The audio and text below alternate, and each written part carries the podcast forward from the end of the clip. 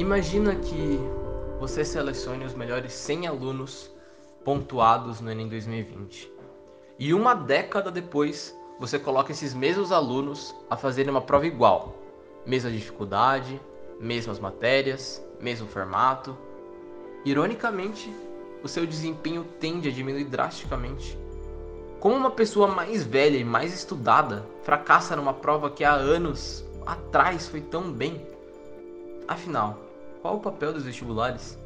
O que é a escola? O que é educar? Como algo tão essencial presente e constantemente estampado na cara de cada um dos adolescentes, como a escola e o seu conteúdo pode ser tão facilmente abandonado, esquecido, filtrado na vida adulta.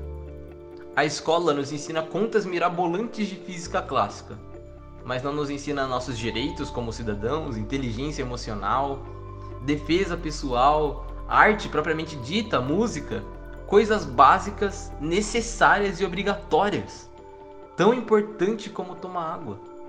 O que tornou algo tão vital como educação em uma indústria lucrativa que é especializada em fabricar mão de obra e consumidores a vapor.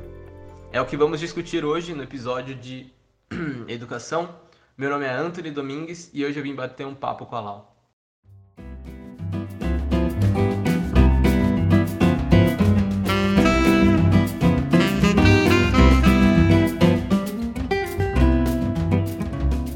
Ficou muito bom se ferrar. Ficou, ficou muito bom mesmo. Ficou muito bom, Porra. cara. Ficou muito bom isso Pô, daí. ficou absurdo, cara. Bem, eu sou o Vitor. Eu sou a Brenda. Oi, gente, eu sou a Malu. E aí, pessoal, tudo bem? Anderson por aqui. E eu sou Anthony, o convidado. Então, o podcast aqui tem um convidado que, a propósito, iniciou o podcast com uma introdução muito bonita, que foi o Anthony. Ele, ele estudava com a gente, ele faz parte da Lau também, ele, ele tava na criação da Lau. E ele mandou um áudio de manhã perguntando, falando exatamente isso. Pra que, que serve o vestibular? A gente aprende apenas pra vomitar numa prova ou a gente realmente aprende alguma coisa? Aprende. Aí eu falei, nossa, perfeito, quer participar com a gente? Mentira, ele, auto, ele se autoconvidou, mas esse ponto, né, esse ponto não precisa ser citado. Aí já é outra história. E esse vai ser o debate de hoje, meus amigos. Espero que gostem. Olá, meus ouvintes, queridos que nos ouvem aí periodicamente ou aqueles que estão ouvindo pela primeira vez esse primeiro episódio.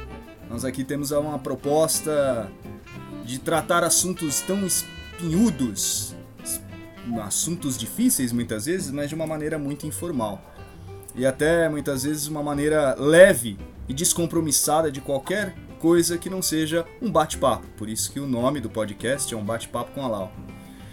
E o assunto de hoje não é um assunto fácil, falar de educação e ainda mais trazer o conceito de educação aplicado ao Brasil. O Vitor falou algo muito interessante. Será que a gente aprende de verdade? O que é o aprender? O que é o aprendizado? E será que toda forma de educação é uma forma de se aprender alguma coisa? Eu me fiz professor há 12 anos atrás e há 12 anos eu, há 12 anos eu ainda faço essa pergunta para mim. O que eu faço de verdade em sala de aula? Não que eu não tenha uma meta, não que eu não tenha um objetivo, não que eu não saiba exatamente o que eu estou fazendo. Mas a educação não é algo que se padroniza. O que eu estou falando, muitas vezes na sala de aula, está atingindo as pessoas de maneiras diferentes. Uma espécie de um relativismo educacional. Às vezes o que eu falo tem significado para um, tem outro significado para outro, e às vezes não tem significado nenhum para um terceiro. O que que é educar? Efetivamente, o que, que eu faço? E o que, que você faz? Eu como professor e você como aluno. É, é bem, é bem difícil. Porque a- por vezes você, a- você acaba distraindo do conteúdo e falando algo mais sobre a vida. E é bem. Isso Às não, vezes a gente tratar mais aprende frente, mais nisso. Bem, só que a gente tem que primeiro entender qual, o que é a educação e quando ela surgiu, né? Então, essa é a primeira parte, ponto de, ponto de partida. Educação, Vitor, é toda forma de transmissão do conhecimento tradicional.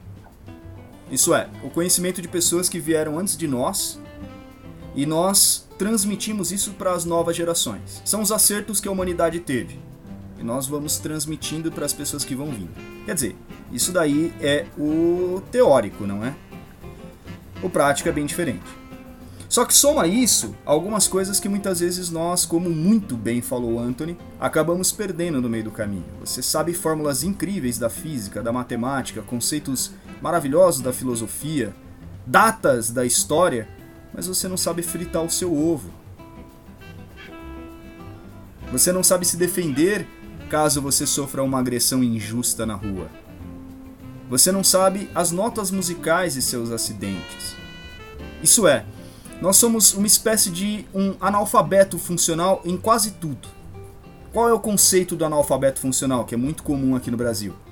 O analfabetismo funcional ele está baseado na seguinte condição: é a transferência, né? Quando você é capaz, por exemplo, de transmitir letra em som, mas você não é capaz de transmitir letra em ideia. E aí você não consegue fomentar mesmo a reflexão e o senso crítico.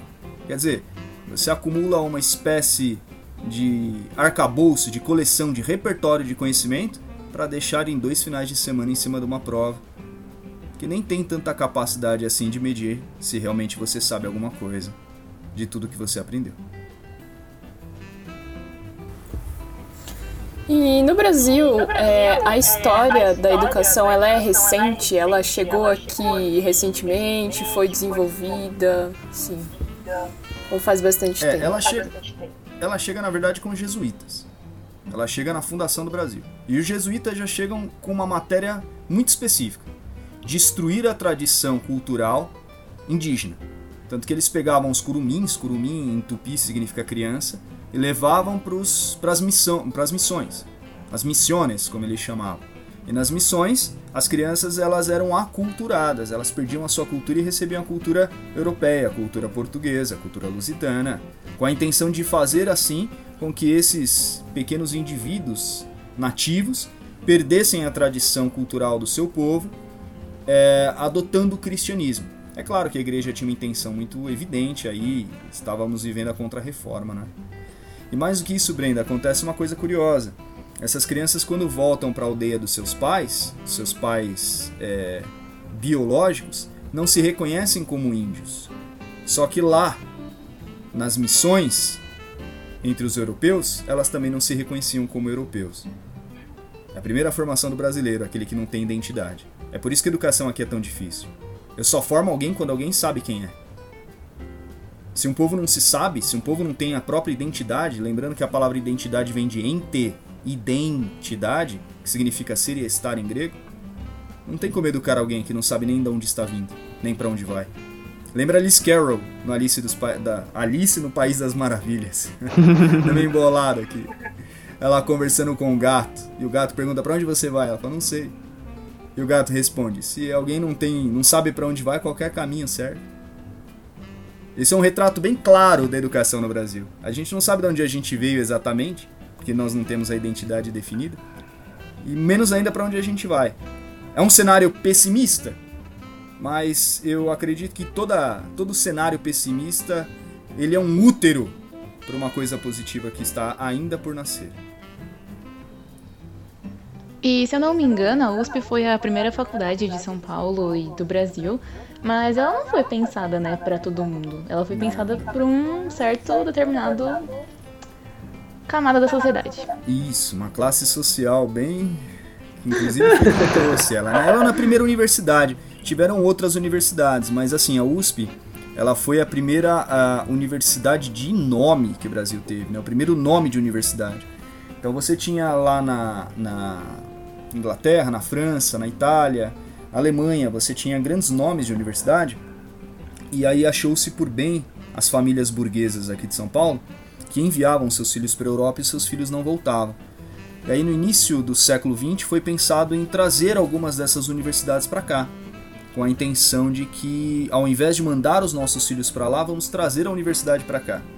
Não era mais a, o Maomé que ia até a montanha. Ah, trouxeram a montanha até o Maomé. Basicamente é isso. E foi feito isso. É o que a gente chama de missões francesas. Vieram para cá todos os grandes professores. E assim, por mais que tenha sido é, algo muito classicista, né, vir a burguesia trazer para cá uma universidade que ainda permanece da burguesia, porque praticamente quem está na USP é, não é as pessoas que, que estudaram escola pública. A gente sabe muito bem disso, principalmente nos cursos mais concorridos, como medicina, engenharia. Mas ainda assim, é o que eu sempre falo, é, nós precisamos interpretar tudo o que acontece e entender sem é, essa dicotomia de bem ou mal, de certo ou errado, que algumas coisas servem mesmo quando elas são feitas pelos interesses individuais. A burguesia, claro que teve um interesse individual em trazer a universidade para cá, mas quantos benefícios a USP já não trouxe para todos da sociedade brasileira? A USP ensinou como se fazer universidade no Brasil. Isso é muito bom. E outra, trouxe grandes nomes para cá, Claudio Lévi-Strauss, Roger Bastide, enfim, tantos nomes importantes. Inclusive, um sujeito que só não ficou aqui porque ele recebeu uma uma indicação melhor, se eu não me engano, para a universidade na Suíça. Estou falando de Einstein. Albert Einstein era para ser professor da USP, inclusive ele chegou a visitar as instalações da USP para dar aula aqui. Sério? Sério. Ele... Sério. Nossa, a USP sempre foi uma grande universidade. É.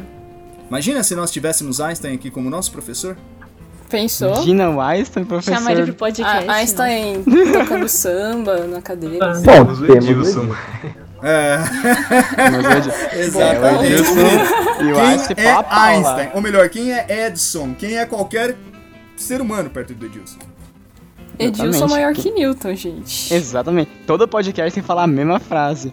E isso que você falou, Anderson, e a Maria perguntou, mostra muito como que o ensino público é voltado para uma área só, né, para um grupo. É, é é absurdo, porque quem entra nas melhores faculdades não é gente que tá na escola pública. Não, em, em- entrar entra, mas não é nossa aquela quantidade. Nem escolas. Perdão, né? Perdão, perdão, pode falar. Eu, eu ia falar. Você, chegou a comentar com a gente um dia que você fez um experimento com escolas que você trabalhava. Não, com escolas que trabalhava, que é escola particular, só que não é uma escola particular top, é uma escola particular. E pegou aquelas top, aqueles tops de São Paulo. E o pessoal, a nota não bate, não chegava nem perto. É. É absurdo, é assustador isso. Eu sempre tenho o hábito de dizer é, que o sistema educacional no Brasil ele privilegia os que são privilegiados. Eu iniciei agora falando com a Brenda, respondendo ao que a Brenda me perguntou, dizendo que educação ela é o que vem a ser o conceito de educação. Ela é a transmissão de conhecimentos de uma tradição, de um grupo de pessoas. Então a gente vai perpetuar para outras gerações aquilo que é importante para nós. Seja pela educação informal, que é quando um pai ensina um filho, seja pela educação formal, que é quando um professor ensina um filho. O que nós vemos e enxergamos no Brasil é que aqueles que têm mais oportunidades e mais acessos à educação são aqueles que sempre tiveram acesso e oportunidade. É muito difícil você ver é, existir projetos de educação no Brasil que privilegiem aqueles que não têm oportunidade nenhuma. Agora, fazendo um- um- uma crítica total, falar igual o Immanuel Kant falava, né, uma crítica do todo, se a gente for observar, nem a classe que se encontra hoje nos pontos, é, no, no degrau mais alto dessa pirâmide social, tem sido efetivamente educada. Porque praticamente, basicamente, o que eles recebem nessas grandes escolas, nesses grandes colégios, claro, eu não estou desmerecendo toda a educação, é claro que eles, é, todos nós, de certa forma, somos, somos educados, mas ainda assim é uma educação que privilegia apenas o vestibular, apenas uma prova. E o que o Anthony começou a dizer aqui é o que nós queremos fazer você, ouvinte, refletir. A educação tem que privilegiar uma prova ou a educação tem que privilegiar a vida do indivíduo em coletivo? Isso é, ele saber viver melhor e ajudar outras pessoas a viverem melhor.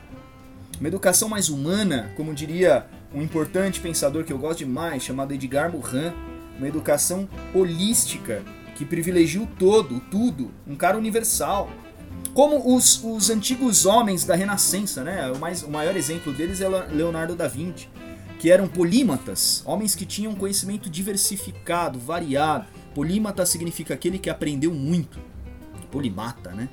É, nada mais era do que um engenheiro que ao mesmo tempo era um matemático, que ao mesmo tempo era um filósofo, que ao mesmo tempo era um linguista, que ao mesmo tempo era um poeta, um sedutor, um guerreiro, um músico e apenas um homem.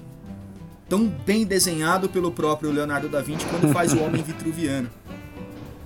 Que está tão bem e geograficamente colocado na posição de ser o centro dele mesmo. Não mais o centro do universo, mas o centro dele mesmo. Eu sou o centro de mim. É uma antropologia para o meu eu.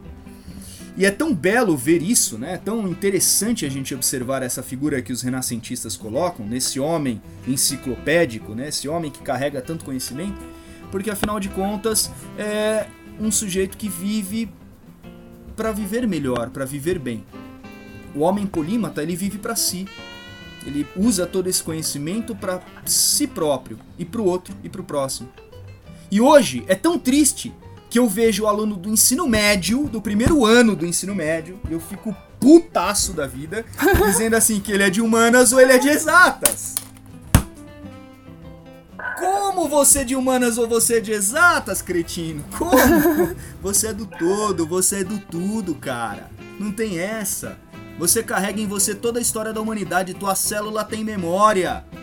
Teu DNA carrega a história de toda a humanidade, do universo, ou de Adão e Eva, como você quiser crer, aí o problema é seu. E aí é o teu pensamento a respeito disso. Se você é criacionista ou se você é evolucionista, eu te respeito. Só não seja terraplanista. Se você é um. Se você é um desses dois aí, espera o outro episódio do podcast que a gente vai falar sobre isso. Também. Tá? Merchan. Merchan. Mas enfim, o que a educação acaba fazendo no final das contas? Ela acaba ensinando o sujeito pro tudo, para de certa forma se tornar esse homem completo, ou ela acaba ensinando ele a encontrar os, os atalhos da sociedade para ele ser bem sucedido como a sociedade quer considerá-lo. Bom emprego, boa faculdade, bom casamento e infeliz. E Anderson, você considera a concepção que o Brasil tem de educação atrasada? Porque países diferentes têm concepções diferentes, que eu acho que alguns têm até umas visões mais evoluídas, mais voltadas para essa vida em coletivo mesmo. Mas focando no Brasil, você acha que é uma visão atrasada? Não acho, Malu. Eu acho que a gente está aprendendo, a gente está no processo. O Brasil, é, apesar dele não ser um país tão recente assim, e aí, se eu falasse que ele é recente, a gente poderia falar do Canadá, poderíamos falar do, da, da Austrália.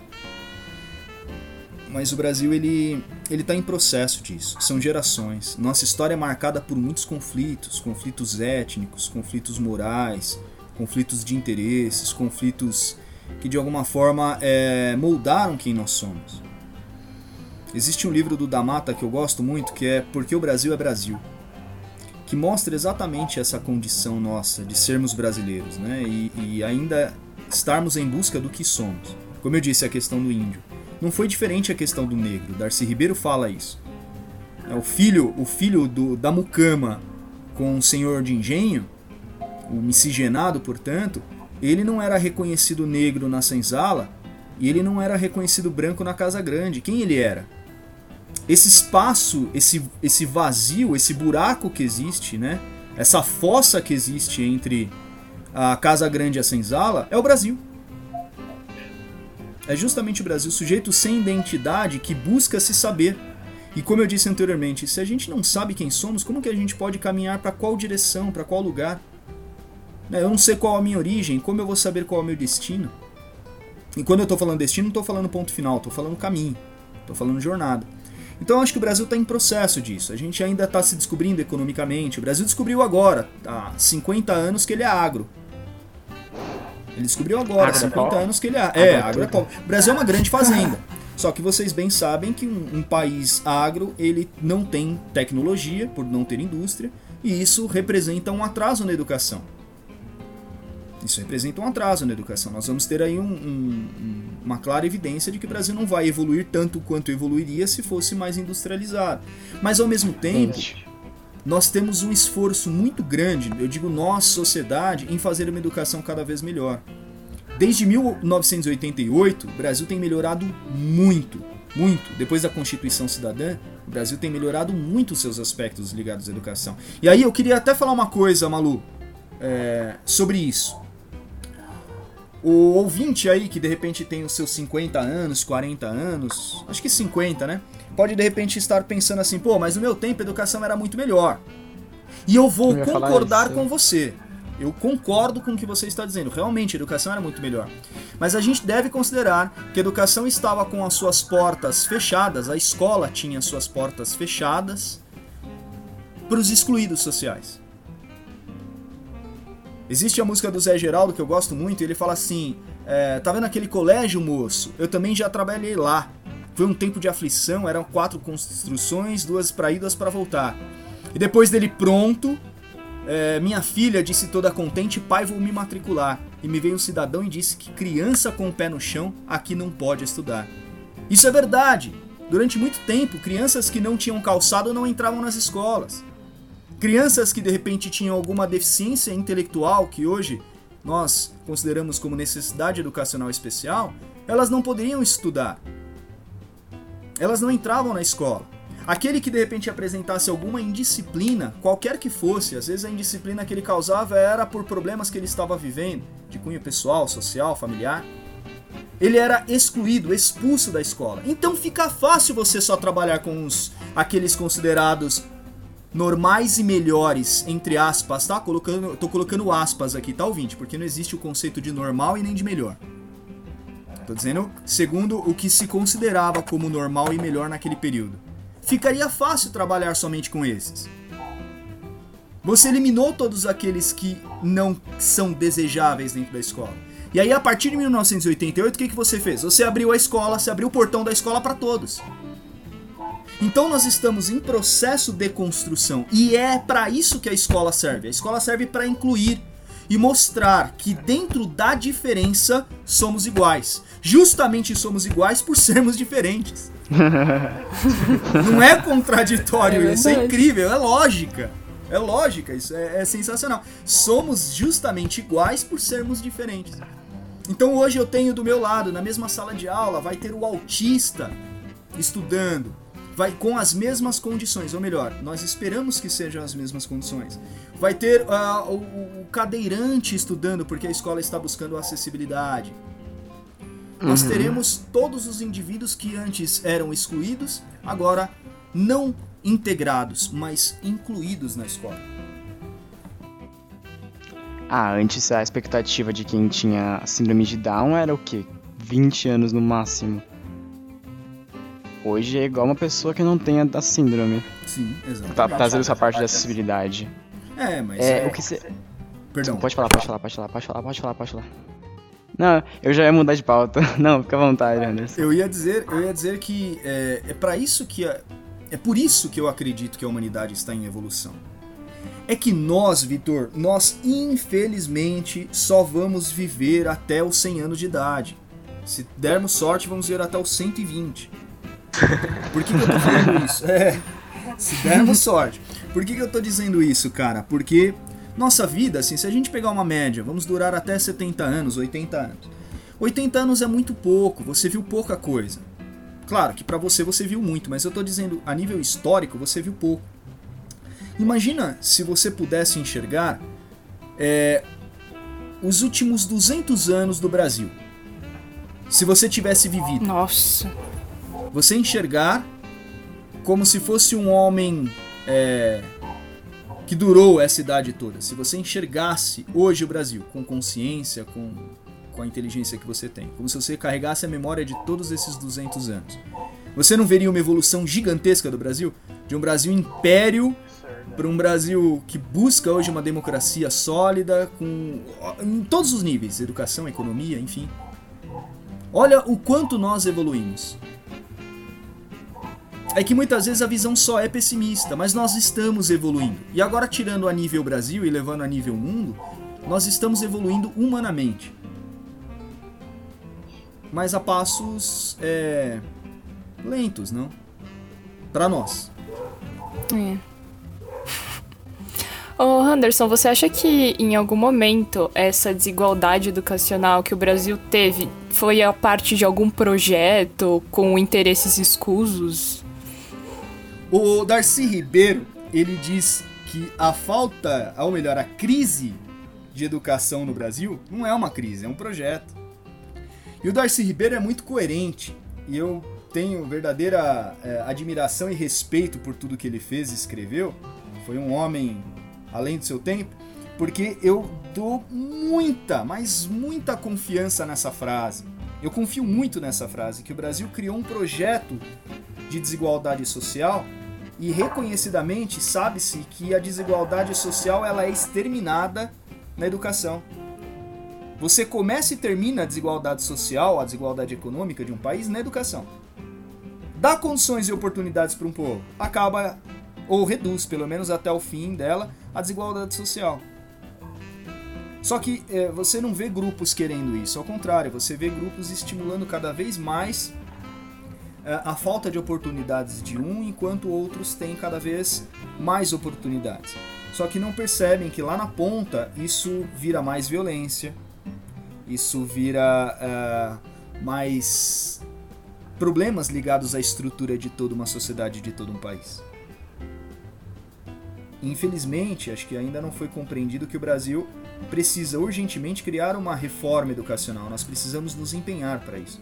Eu vou ser sincero para vocês, eu acredito que o Brasil hoje ele tinha que passar por duas grandes reformas. Acho que a gente tinha que parar o país inteiro e investir boa parte das nossas é, energias nosso tempo, nossos recursos, inclusive financeiro, em duas áreas: saneamento básico e educação. Aí sim a gente começa a pensar em infraestrutura, em qualquer outra coisa. Enquanto um sujeito, e eu sei do que eu estou falando porque é inclusive uma das comunidades onde eu dou aula, enquanto um sujeito ele vê o excremento que ele acabou de depositar em sua privada pela janela da casa onde ele mora, debaixo do rodoanel e o Estado sabe que ele existe, o poder público sabe que ele está lá, mas nada faz, enquanto o Estado prefere muitas vezes colocar uma propaganda dizendo: Querido aluno, acesse a plataforma digital no site www desigualdade social no Brasil educação.com.br, enquanto ele continua é, negligenciando e mais do que isso omitindo e mais do que isso, sendo conivente com essa desigualdade tremenda, você não vai ter condições de transformar um país mais justo, mais digno e mais humano. E Henderson, transformar esse país, né, não é vantagem para eles. Eles querem a manutenção disso meio que para alienar o povo e manter os interesses deles, né? Exatamente, mano. Exatamente. O interesse dos caras é muito claro. Inclusive para vocês, viu?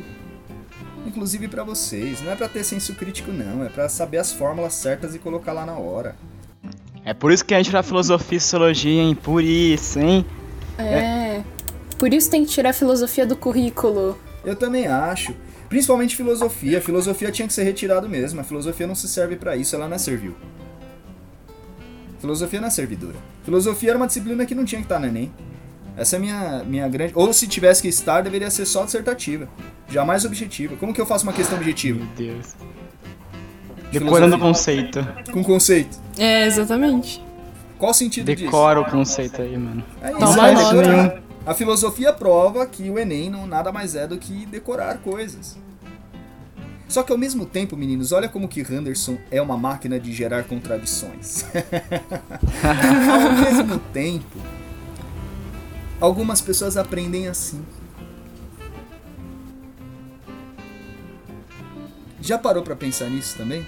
Que o cara que nunca tinha acesso a um determinado tipo de pensamento, na hora que ele está estudando por Enem, ele tem aquela epifania que o Anthony falou. Caceta! Então Nietzsche disse isso? Sócrates disse isso? Uau! A gente que é no podcast aí. É, é, muito isso, cara. É muito é. isso. Uns tempos atrás aconteceu uma coisa curiosa. Esses dias não, foi o ano passado. No quarto bimestre do ano passado, numa das escolas que eu vou dar aula, que eu dou aula, aliás. Não que eu vou dar, mas que eu dou. Aliás, vou dar também aula. no meio de uma prova, assim, numa das questões, acho que era, na verdade era um, um, uma espécie de um simulado, né? Numa das questões, na hora que eu tava corrigindo, era uma questão objetiva. O aluno respondeu, ele errou a questão, ele não acertou a, a a questão. Só que ele escreveu um texto tão incrível do lado dessa questão. Ele falou: Eu nunca tinha pensado. Aliás, ele falou: Eu sempre pensei assim, mas eu nunca tinha encontrado palavras para definir os meus pensamentos. E esse sujeito, ele definiu o que eu estou pensando. E era um texto que eu tinha colocado, era um texto de reflexão que eu tinha colocado para fazer a, a, o enunciado da pergunta. E era sobre Maquiavel, hein? Era sobre Maquiavel. O sujeito se descobriu maquiavélico no meio da minha prova.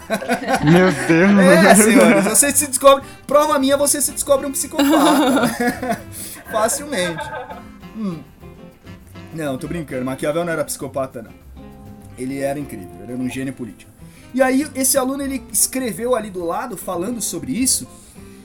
E eu lembro que na hora que eu tava corrigindo a prova, eu parei por um instante e pensei comigo, eu falei, olha que incrível, a prova não existe para provar o teu conhecimento, ela é mais um degrau para você aprender alguma coisa.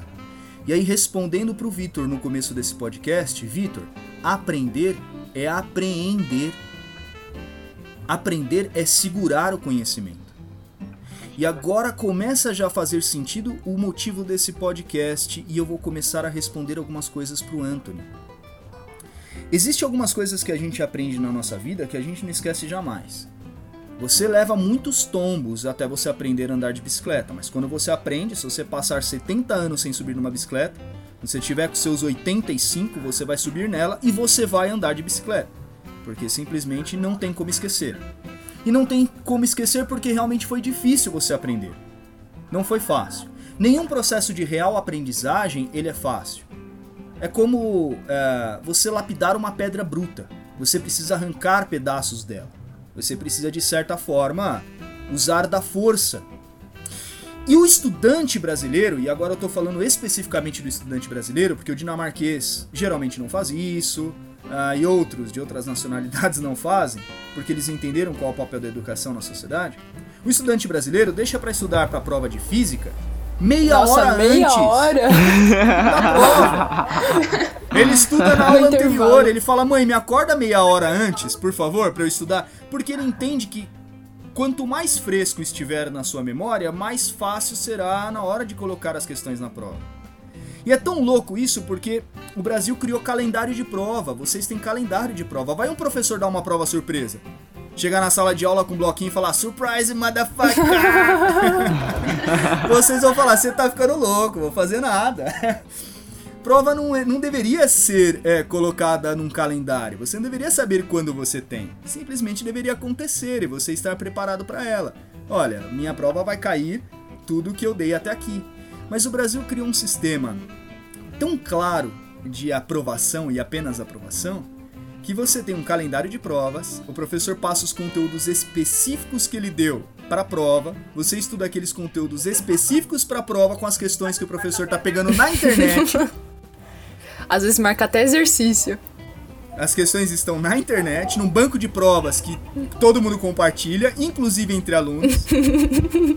e ainda assim, muitas vezes, é, você acaba olhando para a prova ali falando: o que, que afinal de contas estou fazendo aqui? Agora, se você se entrega realmente para aquela prova, se você lê realmente aquela prova, tanto fez ou tanto faz, se a alternativa é A, B, C ou D. Importa o quanto você está, de certa forma, mudando a sua vida com aquilo. Eu quero que você entenda que educação nada mais é do que educação individual, tá? Educação pessoal, educação para Brenda, para Malu, para o Anthony, para o Vitor, para você ouvinte, para mim. Educação nada mais é do que experiências acumuladas ao longo da vida. E aí, Anthony, nada é melhor do que a escola para te ensinar isso. Por mais que esse sistema, na minha opinião, seja um sistema falido, ok? Desvalorizado. que ele esteja aí respirando com a ajuda de aparelhos. Meu Deus. Eu ainda acredito que a escola é o espaço, é o templo para isso. Porque quando eu entro numa sala de aula e eu falo alguma coisa e eu nem sei exatamente o que eu tô falando, só que isso sem querer afeta diretamente a vida do meu aluno, eu estou fazendo educação. Eu vou contar para vocês uma experiência, mas ela não tem a ver é, com a minha necessidade de vaidade, de egos. Eu não quero medalha, mérito ou qualquer coisa do tipo por contar isso. Mas é algo que me marcou muito como, como professor, como educador, nesses 12 anos. E que de alguma forma é um exemplo para mim mesmo do quanto que o professor ele tem um papel significativo na vida das pessoas. Eu não vou nem falar dos alunos ou do educando, eu vou falar das pessoas. E isso que eu vou dizer agora responde aquela pergunta que eu mesmo fiz. Aquela reflexão que eu mesmo gerei no começo do nosso podcast. Né? Qual é o meu papel em sala de aula? Qual é o meu papel como professor? Eu sempre dei aula na EJA. Recentemente é que eu não tenho mais dado. EJA significa Educação de Jovens e Adultos. E era uma sexta-feira. Eu tava cansado já da semana. Era uma sexta-feira à noite. Era uma sexta-feira com frio com chuva e que eu saí, assim, eu tava me organizando para sair de casa, eu falei assim, meu, eu não tô afim hoje de dar aula, eu não tô na pegada. E é muito raro isso acontecer comigo, mas naquele dia eu tava desse jeito, era final de bimestre, era final de ano, eu já tava cansado, dor de cabeça, sabe quando você não tá bem? Você não tá numa... Você queria tomar um banho, deitar na tua cama, deitar no sofá, ficar ali no Netflix e, e já era. É claro que seria descontado o meu ponto, seria descontado o dia, mas eu estava disposto a ter o desconto no meu salário, mas para ter um minuto de paz para mim. E aí eu falei, não, eu vou, eu vou dar aula. Eu vou embora, vou lá, vou dar a minha aula, não, não tenho que fazer isso, é meu compromisso, enfim. Levantei, me organizei, saí de casa e fui dar a minha aula. Dei até a última aula. Era 15 para as 11 da noite e eu ainda estava dando aula e fui embora, normalmente. Dei todas as aulas meio que no automático, que às vezes nós professores damos aula no automático, viu? Não pensem vocês que todos os dias a gente está no gás, estamos na disposição, não. É como qualquer outro profissional. O professor não é um padre, ele é um professor. É. Até o padre da, da missa no automático, né? Abre o missal ali e fala. É, reza no, no, no automático. E eu, no meio dessa situação toda, eu dei a minha aula no automático. Fui embora e vida que segue. Passou o final de semana, Passou a semana, na outra sexta-feira, portanto sete dias depois, eu estava no final da última aula, que era uma aula no terceiro ano, e um aluno, sei lá, por volta de seus quase 40 anos de idade, ele falou, professor, ele nunca tinha falado comigo. Ele saiu lá do fundo da sala e ele falou, professor, eu quero falar com você. Eu falei, não, tá bom, claro, disposição. Mas pode ser lá fora? Eu falei, vixe, vou tomar porrada aqui. é, eu, eu, eu, pensei, né, na, na, semana passada, por que, que eu vim? Então vou entender agora por que, que eu não deveria ter vindo hoje. E aí lá fora ele pegou e falou assim, aconteceu algum... Eu tô vivendo uma série de problemas, eu tô passando por uma série de problemas. E semana passada eu vim aqui na escola e eu tava amadurecendo uma ideia de suicídio. Eu estava amadurecendo a ideia de como. Ele falou, eu já não estava mais pensando em me matar. Eu estava pensando em como me matar. Eu lembro que na hora que ele falou isso me deu até um, uma sensação ruim, assim. Eu falei, caramba, já estava materializando a coisa. E meninos, eu dei uma aula sobre Jean-Paul Sartre. Eu dei uma aula sobre existencialismo. E eu falei algumas coisas do tipo: a sua existência é o que te define. É, você é. Eu lembro que eu usei a frase de Jean-Paul Sartre. Você não é aquilo que fizeram de você.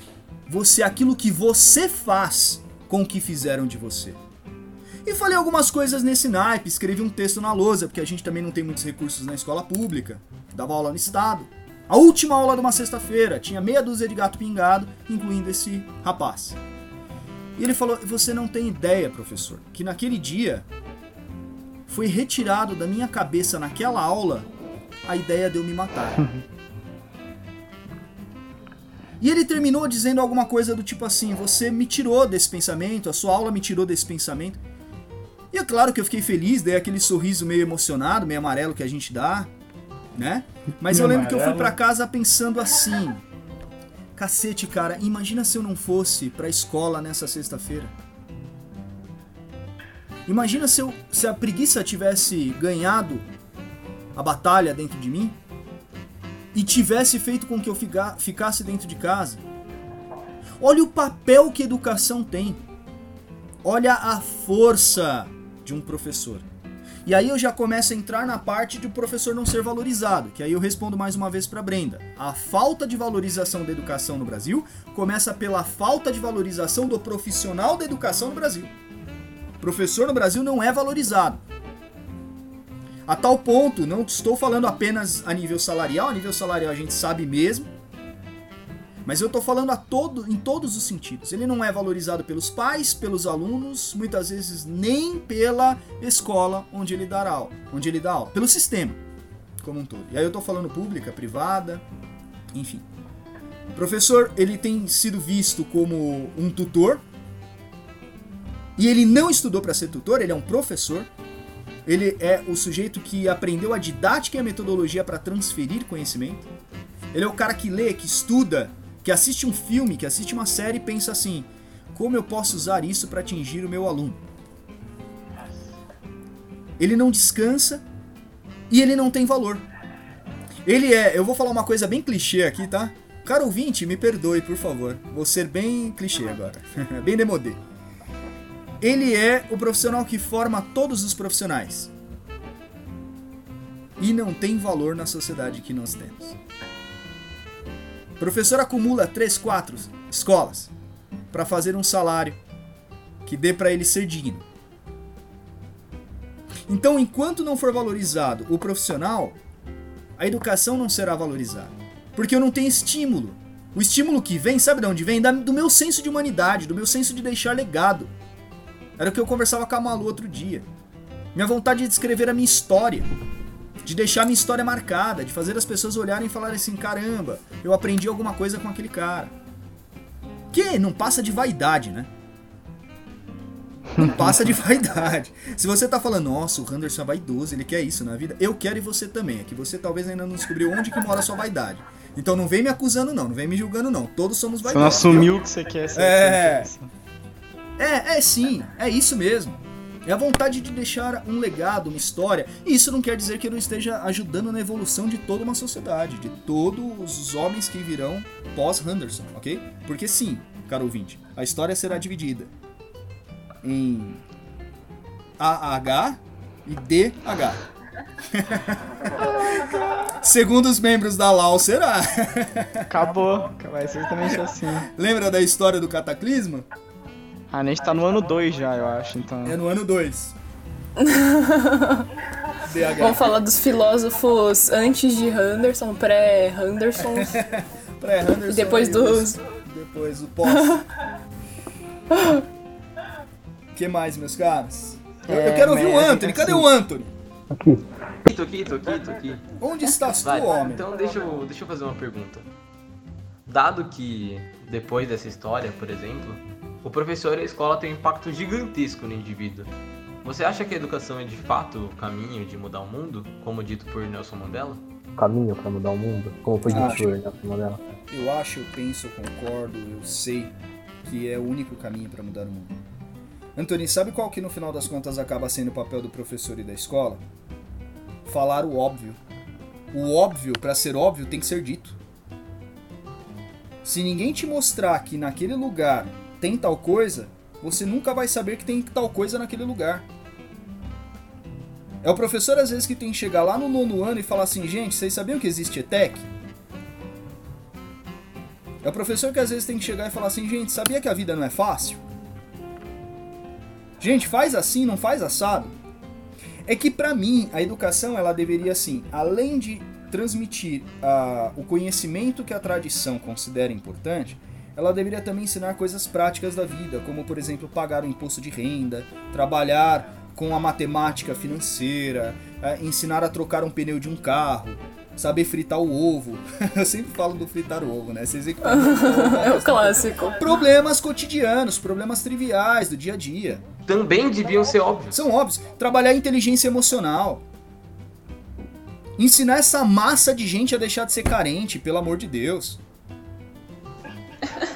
É, porque a carência é um vazio, cara. E é um, vazio, é um buraco vazio que se você jogar. Você pode jogar o que for nesse buraco e você não vai preencher. Entende? O problema é você preenche com coisa ruim a carência. É, exatamente. É que nem preencher as veias com gordura, tá ligado? É, exatamente. Que nerd. Ensina, olha, olha, Nossa. é, ó, ó o que ela falou agora. Uma das coisas importantes pra caramba ensina a nutrição básica. A, a, a Brenda tava comentando, a gente tinha uma prova de sistema cardiovascular, não sanguíneo, basicamente, o sangue, basicamente. Aí a Brenda, legal, eu sei o que é artéria, eu sei o que é veia, eu sei o trajeto das veias das artérias, eu sei pra onde vai o sangue oxigenado, eu sei pra que serve o átrio, o ventrículo, o átrio direito, o ventrículo direito, o átrio esquerdo. Mas se uma pessoa tem um infarto na minha Que frente, o que, que eu faço? É, Então, é O que, isso que eu faço? É isso daí. O que, que você faz?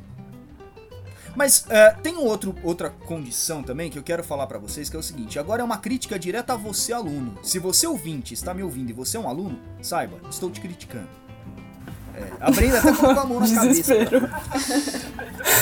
50% da educação vem do educador. 50% da educação vem do educando. É claro que muitas vezes é muito mais agradável ver o youtuber enfiando uma maçã dentro de uma garrafa do que aprender como fazer massagem cardiovascular para salvar a vida do seu amiguinho que tá morrendo. Só que você não vai fazer nada com uma maçã e nem com uma garrafa quando seu amiguinho estiver morrendo. Então a educação não é pra ser legal, ela é pra ser necessária. As pessoas estão vivendo a era do entretenimento, elas querem que o prof- professor não seja professor. Elas querem que o professor seja um animador de plateia, de torcida, que o professor seja o youtuber, que o professor faça gracinha. E o professor é um profissional que tem que ser professor, acabou. Ele tem que transmitir o conhecimento. E aí o aluno ele tem que ter a, a autonomia e mais do que isso, a maturidade de entender que ali ele precisa desenvolver o seu intelecto baseado naquilo que o professor está falando. Não é educação bancária, não, onde o professor fala e o aluno cala a boca e só ouve. Não é ativo passivo, emissor receptor. Mas é sim necessário que o aluno ali perceba que o professor, apesar da didática dele, está transmitindo muito conhecimento. Que às vezes, se ele se abrir para ouvir aquele professor, ele vai aprender muito mais do que com aquele professor engraçadinho que dá risada na metade da aula. É, essa é a verdade. Aquele professor já veinho, antiquado, de 70 anos, que fala meio baixo, às vezes aquele cara tem a fórmula do mundo, cara. Aquele cara muitas vezes tem o conhecimento que vai abrir a sua mente. Como nenhum outro professor com didáticas muito mais atrativas foi capaz de abrir. Basta você se abrir para ele. Os egípcios tinham uma frase nos hieroglifos que sempre me chamou muita atenção. Eles falavam assim, eles falam assim, né? Os ouvidos da sabedoria, não, os ouvidos do conhecimento devem estar abertos à boca da sabedoria. Isso é, você tem que estar com seu ouvido aberto para você ouvir o que o sujeito tem a te dizer. Se você estiver fechado, você não irá receber. E grande parte do problema da educação está nisso também. E aí eu falo da educação como um todo. Ó, recentemente foi feito aqui na, no meu condomínio um, um treinamento para brigadista de incêndio. E há pouquíssimo tempo, há três meses atrás, pegou fogo um apartamento aqui. A- Quase acabou com, com a cozinha da, da mulher. Pegou fogo, ela não viu. Quando ela viu, o negócio já tinha tomado conta. E aí os funcionários conseguiram resolver o problema, mas poderia ser algo muito pior. Eu desci para a formação, é, eu fiz o meu cadastro, desci lá para a formação dos brigadistas, esperando encontrar, sei lá, seis, sete pessoas, pelo oito pessoas, no máximo cada um de uma torre. O certo é cada um de um andar, mas a gente sabe que não tem tanta procura. Só tinha eu. Em oito Eita. torres, cada torre, em cada andar, são cinco apartamentos. Fazendo a média aí, oito torres, cinco. ah, aliás, são oito torres, sete andares, cinco apartamentos por andar. Nós estamos falando de pelo menos, pelo menos 400, 500 pessoas que moram nesse condomínio. Só eu fiz o treinamento de brigadista de incêndio. E a mulher que veio, a, bom, a, o bombe, a, a bombeiro, né? A bombeiro, Na bombeira? é, eu descobri que não. Ela se apresentou como bombeiro. É, eu achei estranho, eu achei curioso. A bombeiro, ela tinha uma didática excelente, cara. Eu aprendi uma porrada de coisa com ela, inclusive massagem cardíaca. Por isso que eu lembrei agora desse fato, desse caso que a Brenda falou. E eu não sabia. Entende? Tem coisas tão necessárias pra gente aprender e a gente simplesmente fecha os nossos ouvidos pra voz da sabedoria. E quem disse isso foram os egípcios há 4 mil anos atrás. Eles já sabiam, coisa que hoje os pedagogos estão aprendendo.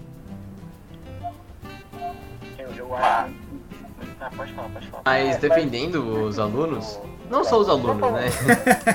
Estudantes. Como... É ótimo, Todo é um mundo se aprende. Você, Isso. todo mundo. Virou um debate. A gente aprende a não ter esse estímulo, a não procurar também. E não vem nem, nem de dentro de casa, nem de dentro da escola.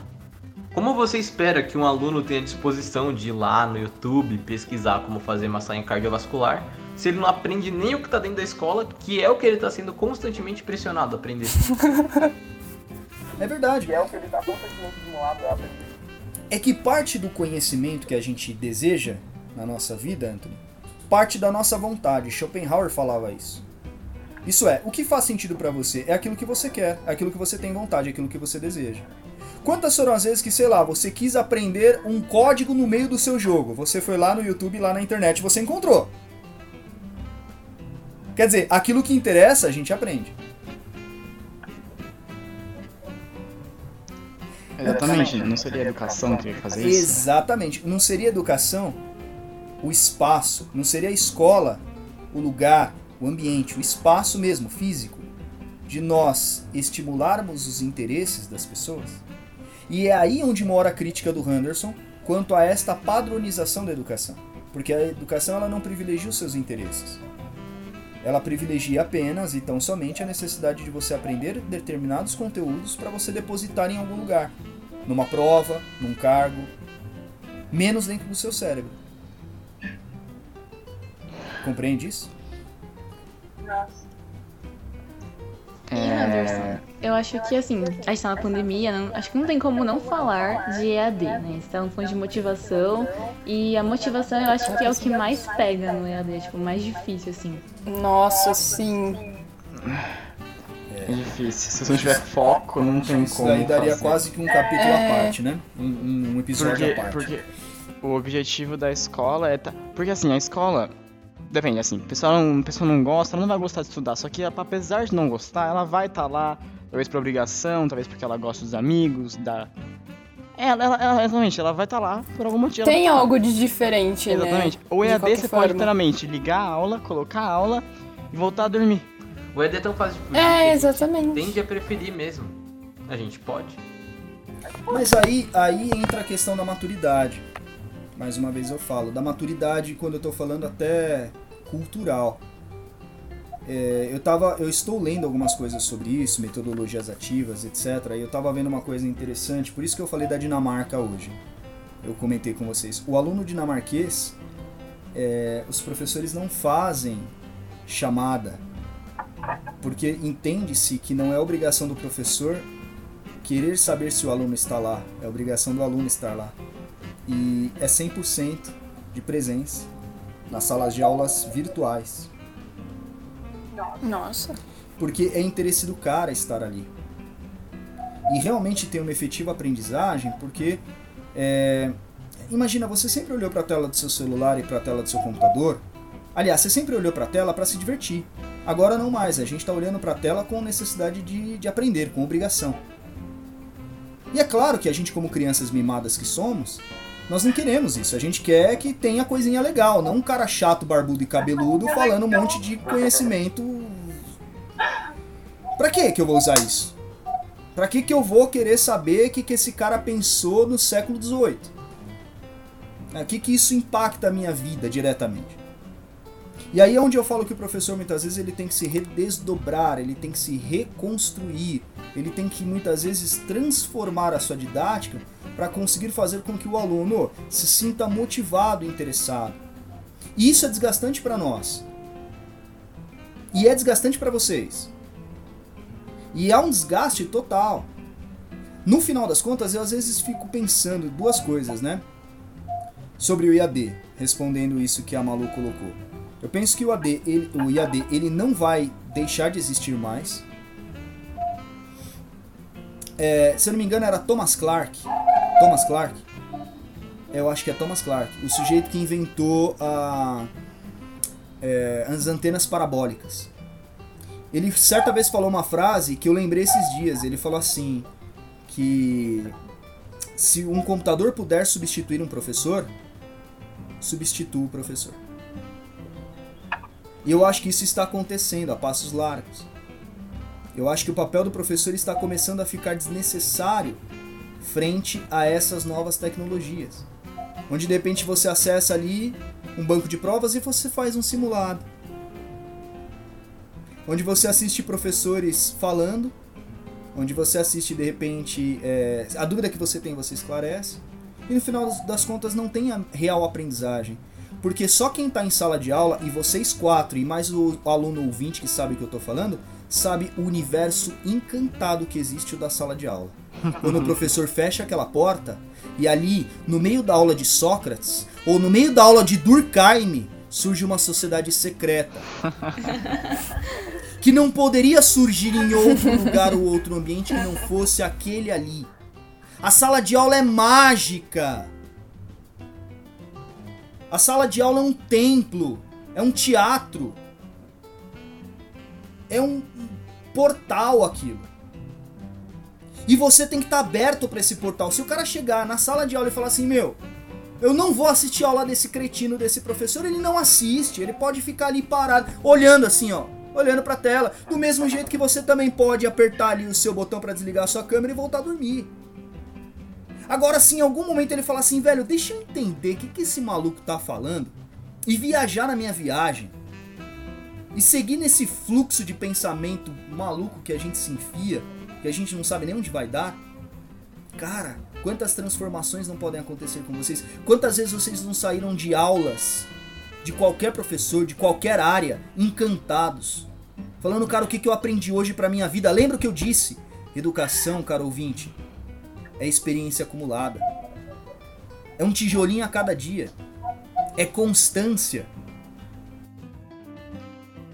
E, por exemplo, uma coisa que eu penso muito.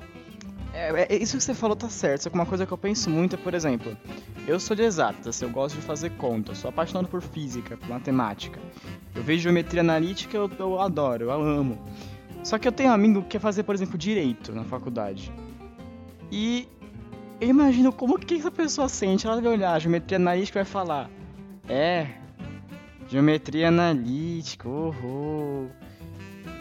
E a mesma coisa que eu olho quando, quando eu vai conversar, por exemplo, eu não gosto, assim, eu particularmente eu não sou o maior fã de filosofia, porque eu, eu sou meio difícil, eu sou meio complicado para considerar, decorar conceito, coisa assim.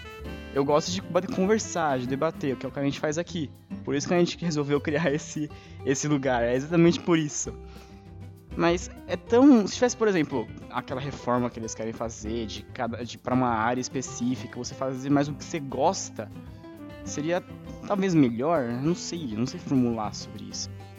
Mas eu te pergunto uma coisa, Vitor. 17 anos de idade, você sabe o que você gosta?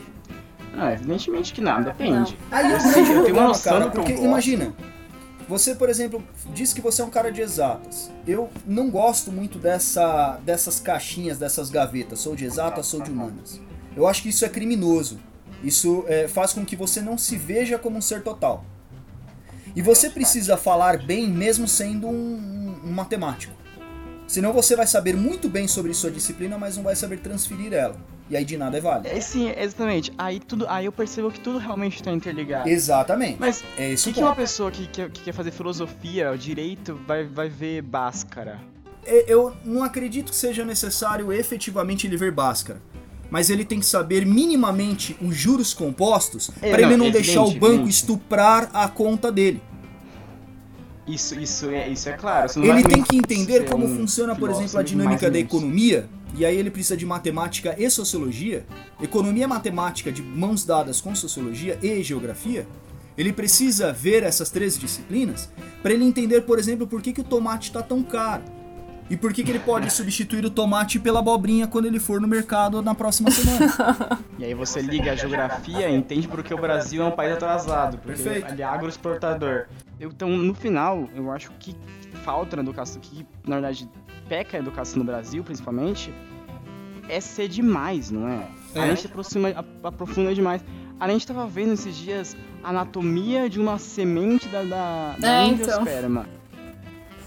pra que, que eu vou fazer? Cara. É o objetivo. As escolas querem que você aprenda a anatomia de uma semente. É muito mais preferível que você aprenda a anatomia da semente do que aprenda a filosofia propriamente dita. Sabe qual que é, Anthony? Sabe qual que eu acabo pensando? Sabe qual que é a melhor forma? é, Quem vai falar muito bem sobre isso é o Bauman. Sabe qual que é a melhor forma de você fazer alguém se perder e ficar confuso? Encharcar essa pessoa de informação. Amigos, agora tudo faz sentido? Isso é engenharia social. Você não vai pensar uma, uma informação se eu colocar outra na sequência. E você não vai conseguir pensar as duas se eu colocar a terceira. E aí quando você vai pensar a primeira e a segunda, eu já tô colocando a quarta. E você terminou de ler o material apostilado? Não terminou, né? Você fez os exercícios que eu mandei vocês fazerem? Você não fez, né? Ó, a prova é amanhã. Entendeu? Você não pensa, você reproduz. Há uma linha de montagem aqui, há um Fordismo dentro dos colégios e das escolas. Há um Taylorismo É dentro indústria. da sala de aula e você nem tá percebendo. Há um Taylorismo evidente. É por isso que coisas. é, eu agora você vai saber de mim, caro ouvinte. É. Momentos íntimos com o professor. Ramos. Não, não, sabendo, sabendo sobre o professor Henderson, né? Curiosidades da vida do Henderson. Eu sou minimalista. Eu sou essencialista. Eu nunca vou falar mais do que deve ser dito. Se eu posso fazer uma coisa usando 20% dos meus esforços, eu não vou usar 80. Tá vendo, Victor? Encher linguiça é o cacete. Tá vendo, Victor? Não se enche linguiça. Eu vou embora. Mas assim, eu concordo com o Vitor no sentido de que, assim, é, eu acho que a escola às vezes não respeita as nossas facilidades. Por exemplo, eu tenho muita dificuldade com exatas, né? E mais facilidade com humanas, biológicas, só que eu tenho que estudar muito mais exatas pra, tipo, poder ir bem nas provas, porque, tipo, eu sou meio que obrigada a ir bem. Então, tipo, eu perco muito tempo estudando o que eu não gosto, porque eu preciso ir bem naquilo, do que, tipo, passando as minhas tardes estudando o que eu realmente queria, tipo, biologia, história, enfim. Mas, é, é- mas também tem uma coisa aí, viu, Malu? Eu acho que assim é importante a gente também entender que na vida a gente não vai encontrar somente coisas que gostamos, mercado de trabalho. A, a escola, ela é um palco pra vida, pra vida prática. É muito louco que às vezes eu vejo as pessoas pensando quando elas entram na universidade assim, né? Ah, na faculdade eu só vou estudar aquilo que eu gosto, então vou fazer aquele curso. E não vai acontecer isso. Ou elas pensam assim, pô, eu vou trabalhar com alguma coisa que eu gosto e eu só vou lidar com esse tipo de situação. E também não é assim que acontecerá. Adversidades sempre acontecerão. Coisas que muitas vezes não são do nosso agrado fazem justamente parte da nossa vida. E eu acho que as gerações que estão vindo, dessa modernidade líquida, ela não é capaz de é, assumir é, que ela tem que fazer mesmo que ela não goste. Porque a gente vive a sociedade do entretenimento. Tudo tem que dar prazer. E aí eu vou citar para vocês Schopenhauer, meninos. Com o dilema da lasanha. Se eu pegar aquilo que eu mais amo na minha vida, aquilo que eu mais gosto de comer, e transformar essa minha comida predileta, um exemplo, pode ser a lasanha, em rotina, se eu comer a lasanha todos os dias, a lasanha vai ser a minha ruína. E você, Malu, ao longo da vida você vai amadurecendo, você vai mudando. Você vai trocando essa pele de Malu que você tem por uma nova Malu. E nesse processo, pode acontecer sim, e vai acontecer, o Anthony está comendo lasanha. No meio do dilema sobre lasanha de Schopenhauer. Essa lasanha é minha ruína. Quais as chances? Não, você vê que tem coisas que, que só acontecem na sintonia da Lau, né? Bom ponto. E aí o que acontece, Malu, que no final das contas, você de repente pode, pode se descobrir uma mulher de exatas, aos 45 anos da sua vida. Eu já vou citar Paulo Freire aqui pra gente começar a fazer o merchan dele, beleza? Paulo Freire dizia: Sabe quando podem afirmar quem eu fui? Quando eu morrer. O sujeito é um ser inacabado. Eu quero na minha vida, eu, Henderson, eu quero na minha vida não ser de humanas, de exatas, de A, de B, da disciplina A, C. Tanto que a filosofia, o princípio da filosofia não é ser de humanas. Ela começa como uma ciência biológica, uma ciência natural, uma ciência física. Tanto que eram chamados os filósofos da psisis, os filósofos físicos, que estudavam a parte dos fenômenos físicos da natureza. A filosofia, e eu sou apaixonado por ela, por me dar essa condição de estudar o todo. Eu estudo tudo em, em filosofia. Mas ao mesmo tempo, inclusive matemática. Mas ao mesmo tempo, meninos e meninas, eu devo confessar para vocês que sim, nós somos seres que escolhemos algumas coisas em nossa vida. E aí que vale a pena a gente repensar a proposta da educação, se ela é justa, se ela é igualitária.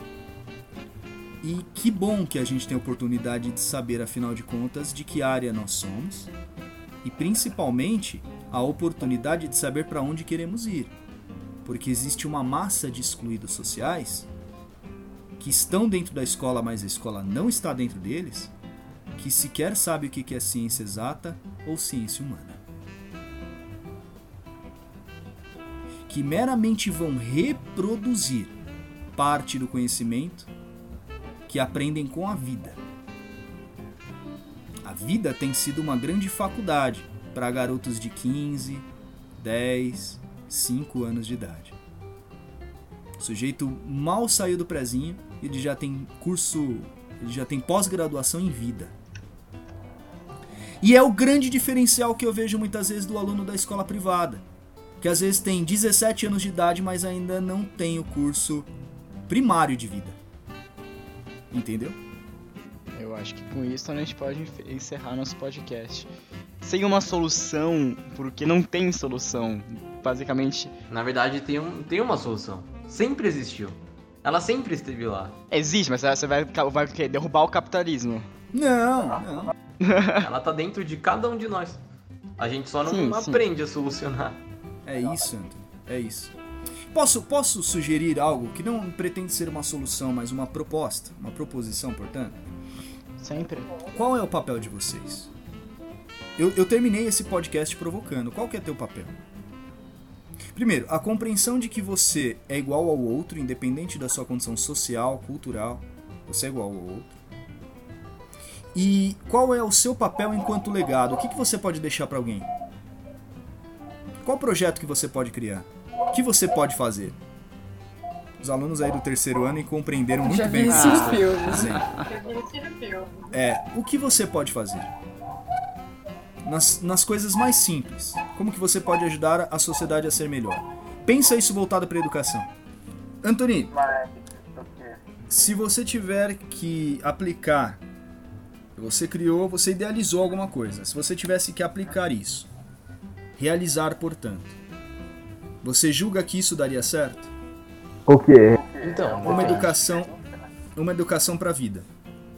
Se a gente transformasse você agora é, no próximo secretário da pasta de reforma da educação do ensino médio do Brasil. E você tivesse que criar um projeto de nação, você acredita que a sua proposta de uma educação, sei lá, que privilegie tudo isso que você considera como importante, você acha de verdade que daria certo?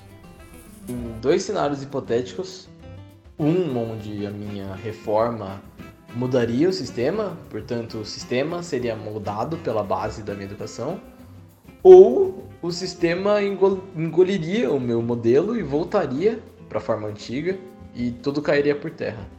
Porque eu, como secretário da pasta da educação, eu não sou o primeiro que tem como objetivo mudar a educação no país. Mas nenhum outro conseguiu mudar de fato. Porque o sistema não permite, porque não é conveniente, não é coerente. O Brasil, o Brasil não tem projeto de educação, Anthony. O Brasil não tem projeto de educação. É porque ninguém consegue. O Brasil não tem projeto de educação. É, ninguém tem poder o suficiente para mudar o sistema. E o pior, se tiver o poder o suficiente, e vira um se ditador. Se tiver poder o suficiente, vai manter em casa dele. se virar um... Sabe É por quê? E agora eu vou, eu vou dizer uma coisa interessante. Porque vai ter um cara, vai ter um cara que vai estar nessa escola ideal tua e vai falar assim: Eu não quero aprender a trocar o pneu do meu carro. Aliás, eu nem quero carro, eu quero fórmula de Bhaskara, cacete. Cadê a fórmula de Bhaskara? Ah, não, eu vou criar um modelo de educação como era no passado. Quer dizer, Que universo nunca- tempo era melhor. Nunca vai agradar ninguém. Nunca vai agradar ninguém. É, o Nietzsche tinha uma frase curiosa, eu gosto muito de um, de um livro do Nietzsche. Pra ser sincero pra vocês, é o livro do Nietzsche que eu mais gosto. É, o, o livro basicamente ele precisa ser interpretado. na sua, no título do livro precisa ser interpretado. Chamado assim falava Zaratustra. Eu não vou interpretar hoje, eu vou interpretar o dia que a gente falar de Nietzsche.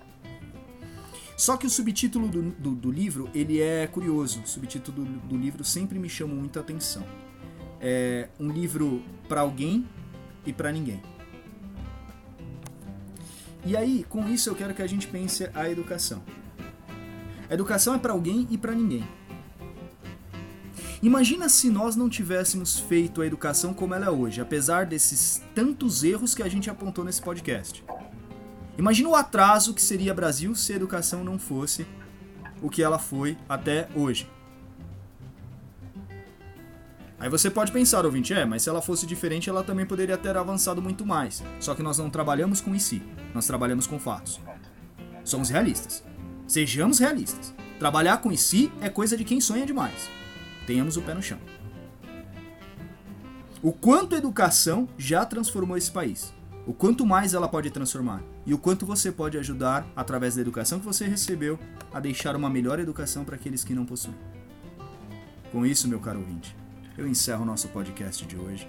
Eu quero dar um abraço em especial aos meus colegas professores, aos meus colegas educadores. Não foi em homenagem a vocês, foi em homenagem à educação, mas vocês estão na linha de frente disso daí. Abraço para todos. Posso fazer só um último parênteses? Pode, mas deixa eu só falar uma coisa. Eu tô muito feliz com o Anthony aqui. Eu que entende porque ele participou disso. Quero o Anthony mais vezes aqui.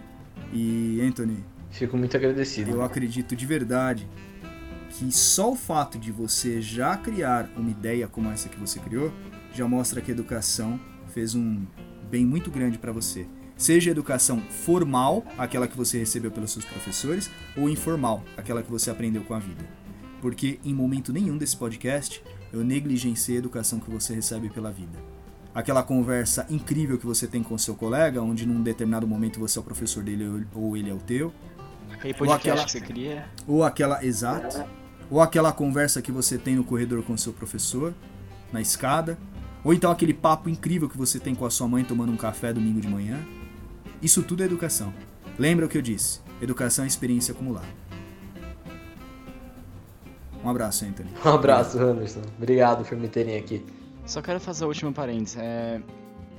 Tem um filme que eles fazem isso, que eles, eles criam tipo uma faculdade, aprovados, é de 2006, mas eles criam uma faculdade porque eles não conseguiram entrar em nada, então tem umas matérias específicas, sei lá, pra vida.